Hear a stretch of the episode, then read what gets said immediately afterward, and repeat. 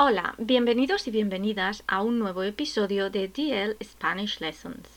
Soy Vanessa y conmigo vas a aprender sobre la cultura, la lengua y las tradiciones de España. Si te interesan estos temas, te invito a que no te pierdas ningún episodio. Hoy vamos a comenzar hablando de los nombres colectivos y los nombres individuales, o también llamados sustantivos, colectivos e individuales.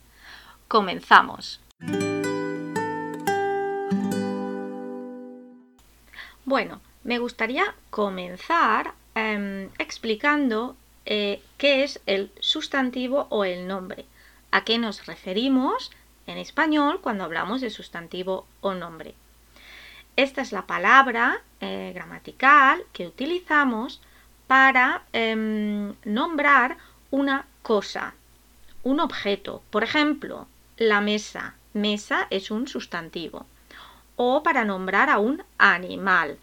Eh, el gato. Gato es un sustantivo o nombre. De igual manera para hablar de una persona. ¿De acuerdo? Ya sea por su nombre, María, o eh, por ejemplo, eh, el médico. Médico es una persona. Y también lugares, por ejemplo, el parque. Parque es un nombre. ¿De acuerdo? Entonces, eh, como sabéis, los nombres pueden ser masculinos o femeninos, singulares o plurales.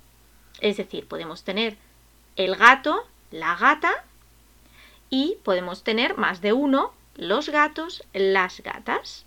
Bien, entonces comenzamos con los sustantivos individuales. Los sustantivos individuales los usamos para hablar de una cosa, es decir, de una sola cosa, em, de un solo objeto, de una sola persona o de un solo em, animal o lugar. ¿De acuerdo? Eh, y, como he dicho, pueden estar en singular, en, plural. Por ejemplo, podemos hablar de em, un árbol, el árbol, o podemos hablar de muchos árboles. ¿De acuerdo?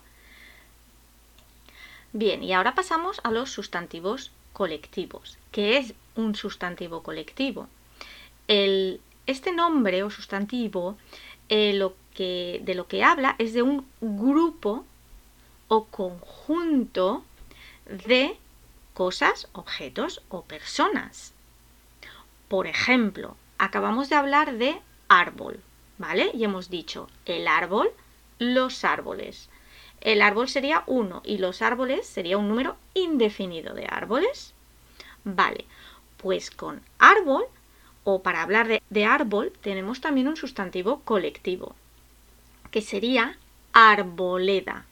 La arboleda es un conjunto de árboles.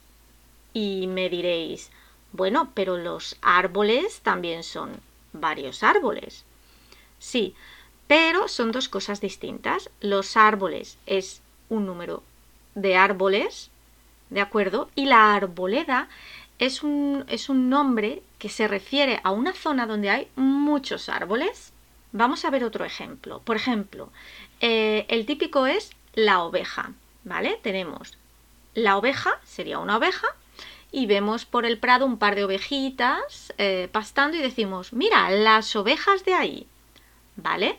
Entonces tenemos una oveja o las ovejas que vemos ahí al fondo. Unas cuantas, tres, cuatro, ¿de acuerdo? Y luego imaginaros que vais con el coche y de repente tenéis que parar en la carretera porque veis al pastor con un rebaño, con un rebaño de ovejas. El rebaño es la palabra, rebaño de ovejas, eh, colectiva de esa oveja. ¿Por qué? Un rebaño nos indica una agrupación de eh, animales, ¿vale?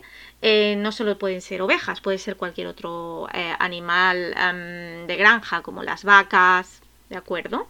Entonces, ¿cuál sería la diferencia entre las ovejas que veo ahí al fondo y el rebaño? Que las ovejas es un plural, es decir, hay más de una, ¿vale? Puede ser dos a, las, a una cantidad más grande.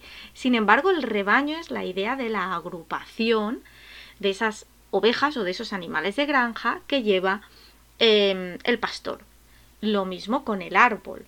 Yo puedo decir, si tengo una casa en el campo, el árbol de delante de la casa me gusta.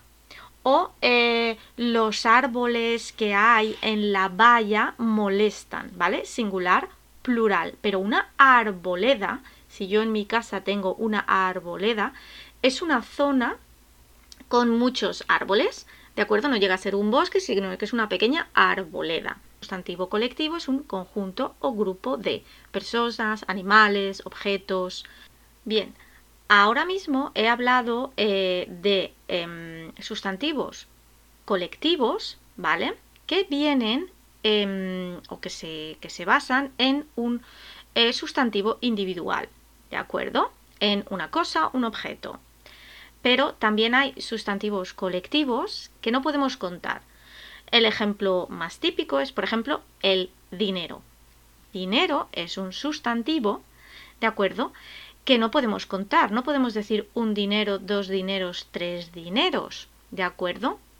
Eh, dinero es como en inglés eh, money o en alemán Geld y hace referencia a una cantidad de de qué? De billetes, de monedas, ¿de acuerdo? Que tenemos o físicamente en la mano o en el banco. Entonces, dinero sería un nombre colectivo porque agrupa una eh, cantidad de capital, una cantidad de billetes o monedas, ¿de acuerdo? Un número que tenemos en el banco o que tenemos en casa. Los billetes los podemos contar, un billete, dos billetes, tres billetes. El dinero no lo podemos contar. Si nos preguntan cuánto dinero tienes, tenemos que dar una cifra. 30 euros, ¿de acuerdo? Bien, y ahora eh, vamos a hablar de la concordancia de los nombres colectivos. La concordancia se refiere a cómo los escribimos dentro de la frase si hay que ponerlos en singular o en plural, ¿de acuerdo? Entonces, los nombres colectivos pueden eh, ponerse tanto en singular como en plural. Aunque el nombre colectivo hable de un grupo, ¿de acuerdo? Generalmente los vamos a usar en singular. Por ejemplo, volvemos a la palabra rebaño. Vamos por la carretera y de repente vemos que un rebaño de ovejas empieza a cruzar. ¿de acuerdo? Eh, pero también podría ser que no solo haya un rebaño, sino que se junten dos rebaños, es decir, de dos pastores distintos. ¿De acuerdo? Imaginaros esta frase. Es increíble, cruzaba por la carretera y se juntaron dos rebaños, un rebaño de ovejas y un rebaño de cabras. Sin embargo, con la palabra anterior, dinero, no usaríamos el plural, ya que es incontable, no podríamos decir los dineros, sería incorrecto. Bueno, y con esto termino el podcast de hoy. En la página web podéis encontrar la transcripción y al ser gramática os voy a dejar también una lista con los eh, nombres colectivos más usados. Os dejo el enlace aquí debajo.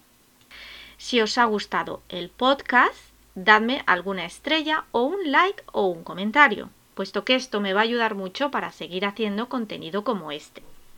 Si quieres aprender más español de forma estructurada, echa un vistazo a alguno de mis cursos que puedes encontrar en mi página web tlspanishlessons.com. Bueno, y con esto me despido. Nos vemos en el próximo podcast.